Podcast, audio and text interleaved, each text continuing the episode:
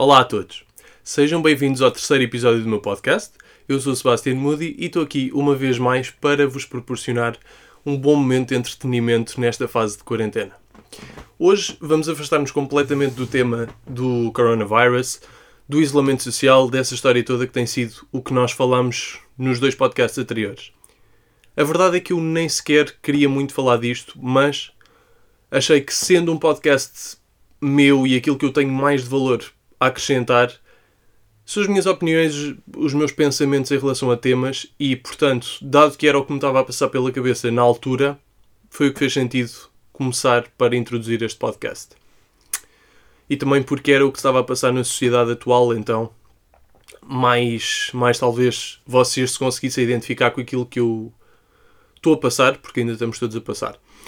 Vamos passar um bocadinho à frente e mudar a temática e hoje vamos falar um bocadinho sobre consistência. De certeza que muitos de vocês já tiveram projetos que vocês queriam começar, ideias, até mesmo objetivos pessoais, como por exemplo transformar o nosso corpo ou correr uma maratona, o que quer que seja. E muitas das vezes aquilo que nos inibe de chegar ao nosso objetivo não é não sermos capazes, é acharmos que não somos capazes. Nós podemos não ter o maior potencial inato para. Inato não, o maior potencial nato para conseguir atingir um certo objetivo. Por exemplo, ganhar uma medalha nos objetivos. ganhar uma medalha nos Jogos Olímpicos na natação. Muitos de nós podemos não ter essa habilidade. No entanto, nunca vamos saber se nós não experimentarmos. Mas experimentar não é fazer durante uma, fazer durante uma semana, ter dificuldades e desistir. Isso não é experimentar. E muitos de nós caímos nesse erro em várias coisas da nossa vida. Quer seja a tentar passar uma cadeira na faculdade, seja a começar um pequeno projeto que pode virar um, um negócio rentável. E temos que ser capazes de arranjar uma estratégia que nos permita começar, errar, aprender com esse erro ou com esses erros e determinar após essa, esse período de tempo lógico e que seja um tempo que, que seja basicamente tempo suficiente para nós determinarmos objetivamente se o projeto tem potencial ou se nós temos potencial para chegar a esse fim. Um dos grandes líderes da nossa era, o Jeff Bezos, que é o homem mais rico do mundo, se não estou em erro, pelo menos de acordo com a Forbes, é o CEO da Amazon. Muitos de vocês já devem ter ouvido falar dele. Eu tenho aqui escrito: ele diz que precisamos de ter stubborn relentlessness and flexibility. O que eu entendo por stubborn relentlessness é basicamente isto: é ser consistente. Porque ao termos uma adversidade, se calhar o nosso primeiro instinto é desistir. Mas se nós desistirmos com essa adversidade, não estamos a dar tempo a nós mesmos para nos adaptarmos e crescermos com esse, com esse erro. E é aqui que entra o stubbornness, a teimosia. É aprender com os erros e continuar. Ou às vezes não aprender com os erros e continuar. Mas a verdade é que quem continua, eventualmente, tende a aprender com os erros. E quando aprendemos com os erros, melhoramos. E quando melhoramos, estamos a seguir um caminho positivo, um caminho cíclico de erros e aprendizagem que nos pode então levar ao sucesso. E o que ele diz é que temos que ser teimosos no que toca aos nossos objetivos, não desistir deles, pelo menos antes de termos dado tempo suficiente para perceber se vale a pena trabalhar rumo a eles, mas temos que ser flexíveis no que toca aos detalhes. Por exemplo, Podemos ter traçado uma estratégia excelente, a nosso ver, sem a ter testado, para começar eh, uma coisa simples que muita gente quer começar: um canal de YouTube ou uma marca de roupa. E, a nosso ver, pensamos no nome, pensamos no logotipo, pensamos no tipo de comunicação que queremos que a marca tenha, pensamos no nosso segmento-alvo, pensamos em toda a estratégia de marketing que vamos usar, no produto em si, ou seja, no caso dos vídeos, o tipo de vídeos que queremos fazer, no caso da roupa, a roupa em si, e começamos a pôr as coisas em prática. Começamos a pôr as coisas em prática e a recepção não é a melhor. por exemplo, achamos, digamos aqui um, um exemplo, temos uma plataforma de 100 pessoas a quem nós conseguimos chegar, seja isso sem seguidores no Instagram, seja isso sem contactos na nossa lista telefónica, sem e-mails a quem podemos enviar um link. E então nós contamos a priori que essas 100 pessoas consumam o nosso produto. Por exemplo, 100 visualizações no nosso vídeo de lançamento, no nosso, na nossa estreia do canal de YouTube. A realidade é que muito provavelmente 10 ou até menos por cento dessas pessoas vão ver e vão tirar tempo do seu dia para ver o que nós temos a, a oferecer. E conseguir captar os consumidores nunca é tão fácil como nós pensamos inicialmente. Portanto, se nós, após essa primeira tentativa, desanimarmos porque o consumo não correspondeu às nossas expectativas, vamos estar basicamente a autossabotar-nos. Porque mesmo que nós tenhamos um curso de marketing ou um curso de vendas ou o que quer que seja, e em teoria saibamos como captar uma audiência, depois na prática as coisas nem sempre são assim, porque pode ter-nos falhado algum aspecto da comunicação, pode ter falhado algum aspecto no lançamento do produto, ou pode simplesmente ter havido uma falha naquilo que nós interpretamos ser a nossa potencial audiência do momento. Porque, não sei, se calhar as pessoas que nós temos à nossa volta não se interessam por aquilo que nós quisemos lançar e nós achamos que, que se iriam interessar. Portanto, podem haver aqui uma série de erros no que toca à estratégia inicial. E, ao lançarmos o produto, ao fazermos o teste, ao que quer que seja, nós conseguimos ter muito melhor percepção de como é a reação do público. E conseguimos então adaptar-nos e mudar toda a estratégia de modo a garantir que a visão não é alterada, o objetivo final não é alterado e continuamos a trabalhar rumo a esse objetivo, mas a maneira como vamos lá chegar, sim, é ligeiramente alterada e temos que seguir um percurso um bocadinho diferente. E isto é falando da primeira abordagem, do primeiro lançamento, do primeiro teste. A verdade é que nós, praticamente com todos os testes, todos os lançamentos, todas as divulgações, todas as partilhas, nós vamos ter alguma coisa a aprender temos é que estar receptivos a isso e temos que estar receptivos a falhar. Não podemos ter medo de falhar. É outra coisa que o Jeff Bezos diz, tal como mil e, um, mil e uma pessoas que são consideradas motivadoras e fazem deste, deste género de palestra que é muito utilizada para motivar. Toda a gente diz que, se, que temos que ser capazes de falhar, temos que aceitar que falhar faz parte do processo e temos que ser resilientes e conseguir mudar e adaptar a estratégia. Porque senão nunca vamos conseguir atingir aquilo que pretendemos. Eu posso falar por mim, quero partilhar aqui um bocadinho da minha experiência pessoal no que toca a não cumprir com as minhas visões porque ou fui preguiçoso ou não fui disciplinado ou à primeira adversidade uh, desisti. Um, já quis fazer de tudo, isso é normalmente o meu problema, é que eu não tenho uma paixão tenho muitas e não sou focado só numa coisa, eu gosto de fazer várias coisas e então acabo por não ter aquele empenho a 100% só numa, o que leva a que talvez eu não tenha conseguido fazer uma série de coisas ao longo da minha vida. E, por exemplo, quando eu era mais novo, lia imenso. Lia à vontade um livro a cada duas semanas. E, naturalmente, acho que muitas das pessoas que leem muito pensam no que seria escrever o seu próprio livro e ao longo dos anos já tentei começar três ou quatro livros e nem uma página escrevi. Porquê? Talvez porque eu não tenho jeito, talvez porque não criei uma rotina mínima de trabalho consistente que permitisse que eu trabalhasse verdadeiramente rumo a esse objetivo, porque lá está, eu, eu falei disto há pouco tempo relativo ao exercício em casa. Eu, eu posso ter começado esses livros a pensar, ok, eu agora tenho que escrever três páginas, amanhã vou ter que escrever mais três páginas. E na realidade, se calhar era melhor eu ter determinado que só ia escrever um parágrafo nesse dia. Porque um parágrafo, se calhar, era uma coisa muito mais alcançável, muito menos pressão sobre mim mesmo e uma coisa que se calhar eu não ia estar no sofá no dia seguinte a pensar, aí que chatice, agora tenho que escrever três páginas. Se fosse só um parágrafo, eu talvez tivesse ido escrever. E isto são coisas que nós não sabemos desde sempre, ou não pomos em prática desde sempre, ou não pomos em prática porque não, não conseguimos pôr-nos de fora e olhar para a nossa situação. Isso prejudica-nos, prejudica-nos muito.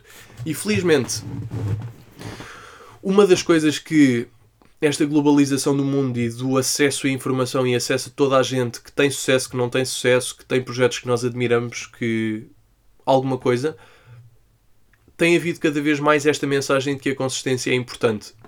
Eu posso também mencionar que isto é super importante no que toca a, às transformações físicas e crianças, criação de bons hábitos no que toca à saúde, porque é o ramo em que eu trabalho. E quando os meus clientes conseguem ser consistentes na sua dieta, principalmente, e no seu treino, eles atingem objetivos.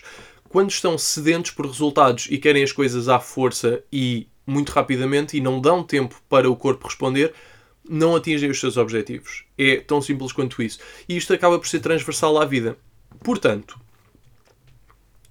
eu, eu mencionei logo no primeiro podcast que eu iria fazer 10 episódios porque queria dar a oportunidade a mim mesmo de falhar, de perceber o que é que eu estou a fazer bem e o que é que eu estou a fazer mal, se eu tenho potencial para tornar este podcast em alguma coisa relevante ou não.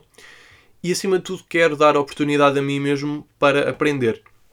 Há um livro que mudou a minha vida, que é o The 4 Hour Work Week, do autor Tim Ferriss, que também foi o primeiro. Ele tem um podcast e acho que começou por ser por, começou a ser conhecido por aí, que mudou a minha vida, tanto o podcast como o livro.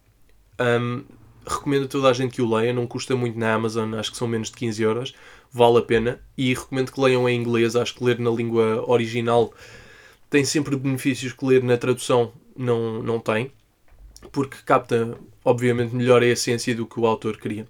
E ele fala muito sobre todos os passos que ele considera importantes para criar um negócio e desenvolver um projeto e o que quer que seja que as pessoas estão a tentar alcançar na vida.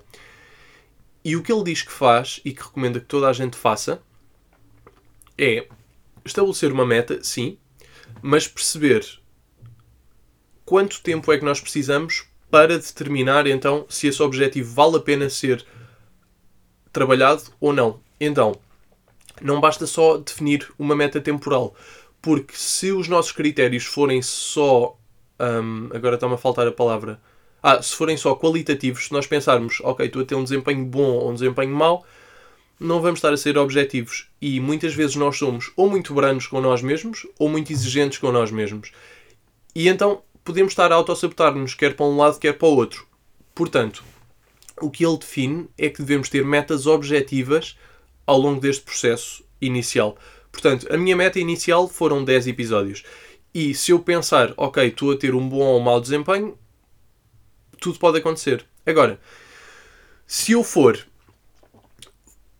fazer o rácio entre as pessoas que me deram feedback sobre os episódios, as pessoas que gostaram, as pessoas que apontaram críticas, as pessoas que não gostaram, se eu for fazer aqui vários cálculos e perceber se a tendência ao longo dos episódios é de melhores ou piores críticas, se eu for ver as analytics que felizmente estas plataformas permitem um, no YouTube e no Spotify, em princípio eu vou ter dados objetivos para perceber se a minha performance está a melhorar ou está a piorar. E a cada episódio eu estou a fazer uma introspeção e perceber se estou a melhorar, se não estou a melhorar, se não estou a melhorar, porquê? Se é por eu simplesmente não ter capacidade ou se é porque estou efetivamente a fazer alguma coisa mal ou a desejar alguma coisa que não faz sentido eu estar a desejar nesta fase. E assim vou tentar que este podcast seja uma das primeiras coisas em termos de projeto pessoal que realmente consigo levar avante graças a finalmente ter objetivos realistas e, e conseguir ser consistente. Esta questão de definir metas realistas para não prejudicar a nossa motivação é uma coisa que eu também quero falar, mas não já, porque é um tema muito mais. Não é muito mais, mas é um tema profundo e pode levar a conversa para outros, para outros outros lados e, e agora queria me centrar mesmo na consistência. Portanto, quero que vocês me partilhem comigo, partilhem nos comentários do vídeo, partilhem através de mensagem o que quer que achem que faz sentido. A vossa experiência em relação a isto. que projetos é que vocês já tentaram começar, que projetos é que vocês conseguiram começar e levar avante e ver se realmente tinham sucesso ou não e quais é que ainda se mantêm. E que contem um bocadinho a vossa história. E quem quiser, eu depois posso partilhar aqui as histórias que vocês partilharem comigo. Num futuro episódio, acho que vai ser uma coisa muito interessante conseguirmos ter aqui um momento de partilha entre mim e os ouvintes e criar aqui um género de uma comunidade para que todos possamos aprender um bocadinho com as viagens de cada um e talvez aplicar esses ensinamentos à nossa viagem pessoal. É isso que eu estou aqui a tentar fazer, não só tentar entreter-vos, mas também tentar passar algum conteúdo de valor, independentemente da área em que seja. E pronto, espero que tenham gostado deste pequeno segmento. Não sei se gostariam que eu aprofundasse um bocadinho mais este tema, se não. Eu acho que já dei aqui alguns bons exemplos e algumas recomendações de pessoas com muita credibilidade. Espero que vocês consigam aplicar alguns deles, tal como eu vou aqui aplicá-los em mim mesmo e por causa de estar aqui a falar convosco, acho que de certa forma vou conseguir. Tenho alguém a quem prestar contas, portanto, estes 10 episódios vão acontecer independentemente do que seja. Isto já é o terceiro, portanto, já vou a 33,333% do caminho e estou orgulhoso de mim mesmo, honestamente. E pronto, é continuar a tentar melhorar e trazer conteúdo de valor nestes podcasts. Queria falar sobre o que eu vi no outro dia. Mandaram-me um vídeo, um amigo meu, sobre a China ter omitido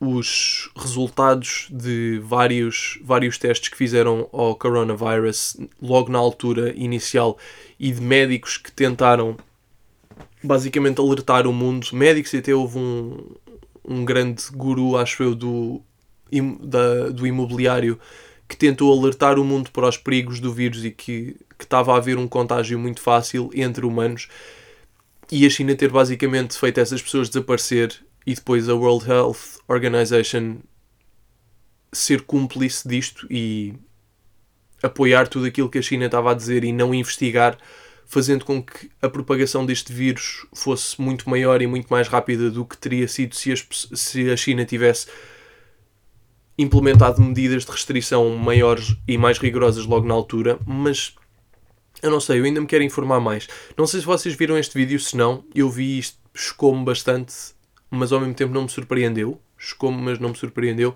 E fez com que eu fosse também investigar um bocadinho sobre os tais wet markets, que são onde, em teoria, esta, este vírus foi criado por causa da troca de fluidos corporais dos animais e as condições inumanas em que eles são mantidos e depois mortos e comidos e cozinhados e tudo mais. É uma coisa macabra. E não sei, nós na Europa e, e em grande parte do mundo não estamos habituados a ver este género de de prática e é, é chocante realmente.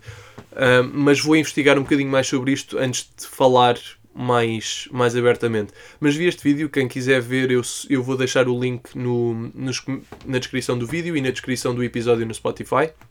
E se calhar até partilho no Instagram. É curioso, claro que depois estas coisas nunca se sabe se são bem verdade, se não, e há as teorias da conspiração, mas uh, é interessante nós irmos nos mantendo atentos e tentamos perceber em quem é que podemos confiar para obter informação e em quem é que nós devemos confiar. Porque, pelo que eu tenho percebido, esta questão de, da transmissão de informação errada tem sido das piores coisas e dos maiores responsáveis para a propagação deste vírus nos pronto, desde que começou a pandemia. E pronto, não quero perder mais tempo aqui com o vírus que já chega do quanto ele está a atormentar as nossas vidas. Já sei que tinha dito isto no início do episódio, mas lembrei-me desta questão. Um, vamos passar então para o meu segmento preferido do podcast. Não sei se vocês estão a gostar, mas eu espero que sim. Espero que estejam aqui a consultar as minhas recomendações, ou pelo menos algumas delas. E vamos falar um bocadinho sobre música. Hoje nem sequer vou falar de séries, não vou falar de comentários, é só música. Peço desculpa. Ora então, o mundo do RB, a meu ver, tem, tem estado a dar 10 a 0 ao mundo do hip hop. Uh, e atenção que eu não estou a falar de música nacional, porque eu confesso que não sou nem o maior entendido, nem o maior fã de música nacional, principalmente de rap nacional eu não, não consigo gostar da maioria, apesar de haver exceções. E então, quando eu estou a falar disto, eu estou a falar sempre num âmbito mais internacional e normalmente mais virado para as grandes potências de produção de música, que são os Estados Unidos, depois um bocadinho o Canadá e agora Inglaterra também, de certa forma, e a América Latina. E têm sido coisas muito boas da RB. Um dos álbuns que, de que eu queria falar é o do The Weeknd, que saiu recentemente, o After Hours. Eu acho que vocês já devem todos estar a par deste álbum, porque ele é um megastar, já não é assim um artistazinho undercover como era quando muitos de nós o conhecemos. E está numa categoria que eu quase já nem considero RB, já é muito pop. Só que ele tem conseguido fazer uma transição muito boa deste deste sucesso underground para o sucesso mainstream, a meu ver, porque apesar dele ter feito experiências muito mais pop e mais eletrónicas e tudo mais, como foi, por exemplo, o álbum dele, o Starboy, ele conseguiu sempre fazer algumas músicas em que se manteve mais fiel às suas origens. E neste álbum, no After Hours, a produção está incrível, tem com, com a quantidade de dinheiro que ele tem por trás, não, não é difícil, mas conseguiu manter um bocadinho a sua identidade, apesar de estar num patamar diferente. Portanto, já não, não foi um, um tipo de som como foi o, por exemplo, o Often, como foi o King of the North, o House of Balloons, todas, esta, todas estas músicas mais, RB mais puro, um RB trap, porque ele começou a ser conhecido. Mas foi um som que se nota que é o The Weeknd e que não é um som vendido e que, que seja demasiado influenciado pela, pela motivação para as vendas. Portanto, claro que é, mas ele conseguiu manter a qualidade e, e manter a sua identidade. Eu gosto, acho que é provavelmente o tipo de música pop que eu mais gosto, porque realmente eu normalmente não sou fã, mas ele, eu acho que ele conseguiu aqui um bom equilíbrio. E a produção não é demasiado pop, acho que são, são beats diferentes. Portanto, nós não vamos ouvir as músicas e confundir com 50 artistas diferentes que estão a tocar na rádio. Se calhar dentro do álbum vamos confundir as músicas todas, isso é muito provável porque a identidade dentro do álbum está muito semelhante, mas eu gostei, eu acho que, acho que o álbum está bom. Agora, o, a minha crítica é. Crítica e não crítica, porque isto é aqui um debate que eu não sei se vocês também têm. Eu gosto que os artistas se mantenham dentro do estilo que me fez gostar deles. Um artista que é um excelente exemplo disso é o Black, ou Six Lack. Um, o primeiro álbum dele teve uma identidade e depois, normalmente, o segundo álbum é onde as pessoas conseguem perceber se o, se o artista tem potencial para ser para ter uma carreira com longevidade ou não. E ele conseguiu fazer um segundo álbum muito melhor do que o primeiro, a meu ver, manter a sua identidade sonora e até melhorá-la, a meu ver, mas não fugiu muito àquela sua identidade. E eu gosto disso. Mas, no entanto, a arte, apesar de eu não ser artista, do meu entendimento, deve ser uma, um processo de evolução. E no, o estilo não se deve manter sempre igual ao longo do processo criativo de uma pessoa, ao longo da sua carreira. E devem ser corridos riscos. Agora, esses riscos podem ser riscos que resultam ou que não, como em tudo na vida. E no caso do Weekend, ele, este álbum foi muito. Foi muito. Foi muito seguro, eu senti.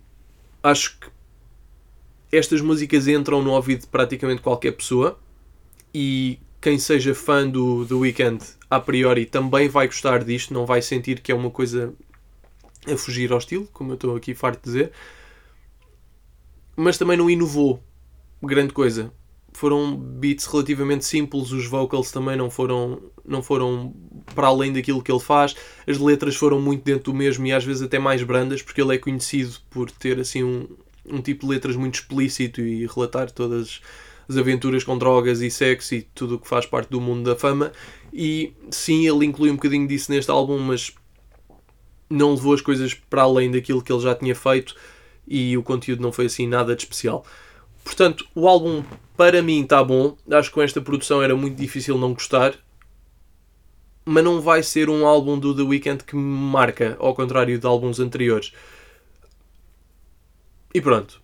Eu queria aqui colocar-vos esta questão de se vocês gostam que o vosso artista preferido ou que os vossos artistas preferidos arrisquem ou se preferem que eles se mantenham no mesmo registro para vos dar consistentemente o conteúdo de que vocês já gostam e se vocês se saturam disso álbum após álbum ou se preferem que as coisas se mantenham assim estagnadas.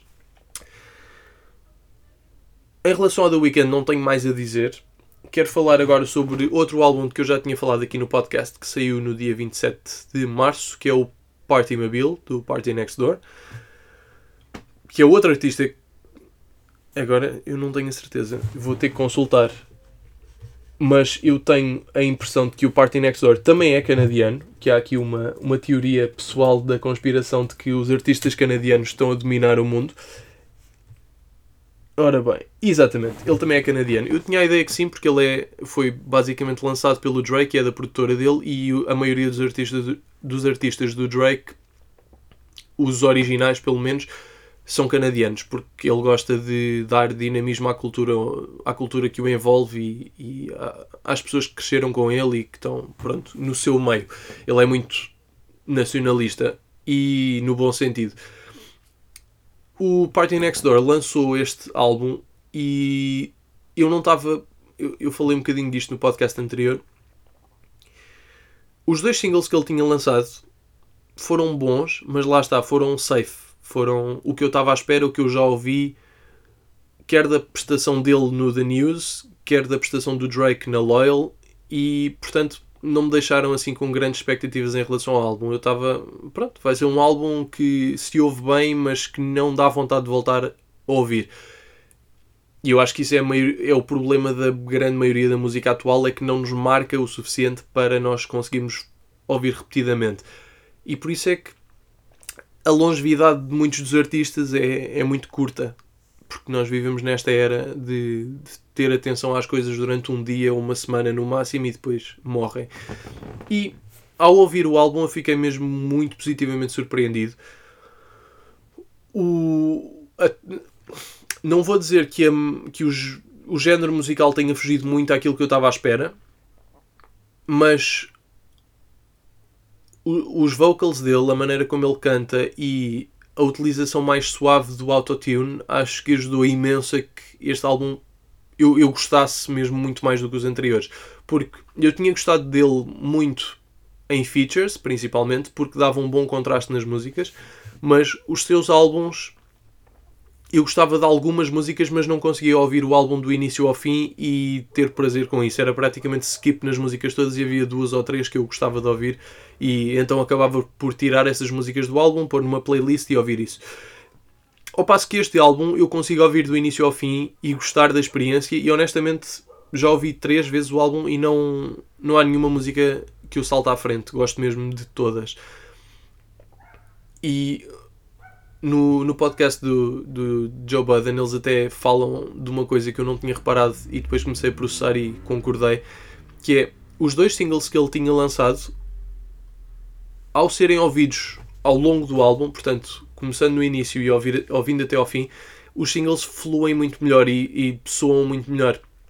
Portanto, talvez não devessem ter sido singles, porque um artista como o Party Next Door se calhar já não precisa de singles, basta lançar o álbum e vai ter uma audiência grande o suficiente que vá dar as streams que ele e a produtora dele estão à espera sem precisar de lançar singles, porque muitas vezes os singles depois, se são as melhores músicas do álbum, às vezes fazem com que depois o resto do álbum pareça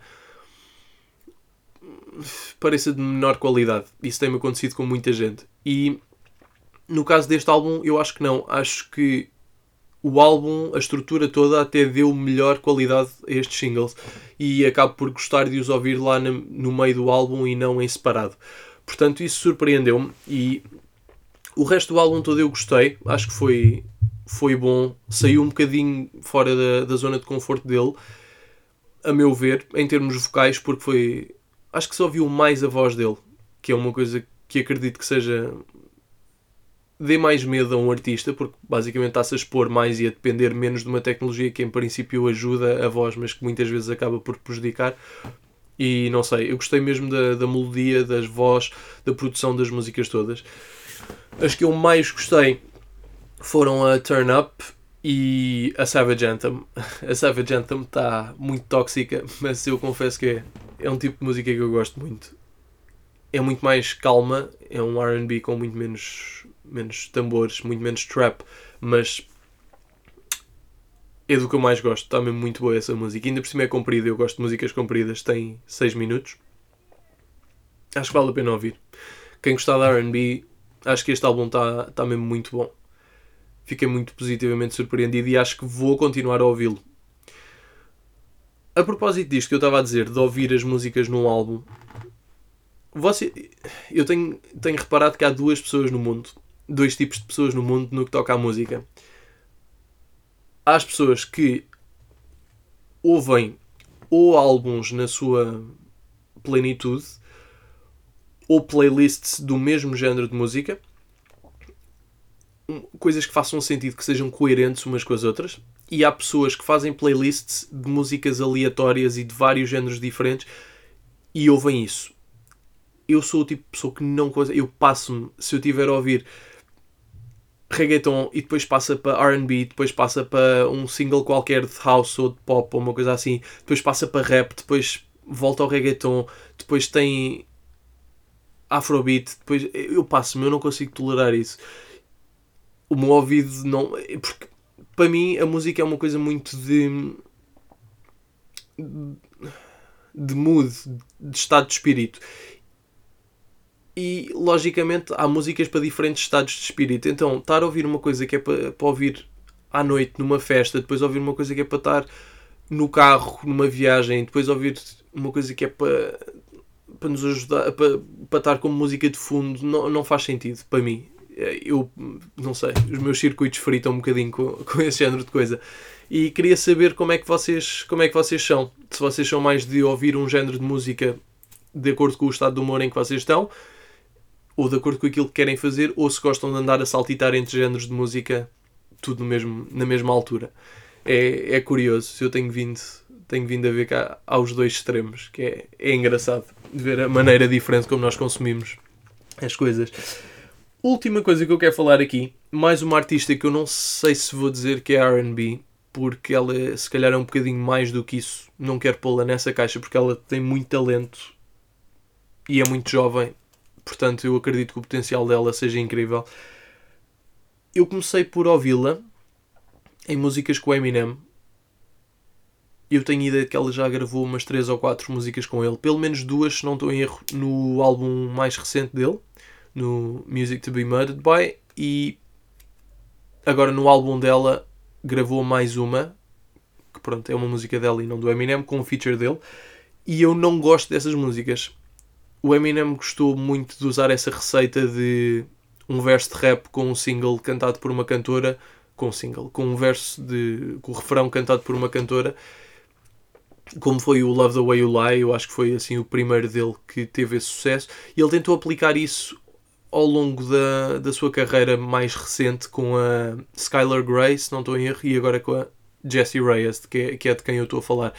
E eu não só tenho gostado muito pouco das músicas do Eminem recentes, tirando deste álbum mais recente, como gosto muito pouco deste, desta receita. Na Love the Way You Like a Rihanna realmente correu bem a coisa e, e soa bem, mas as outras pareceram muito forçadas e demasiado caça ao single.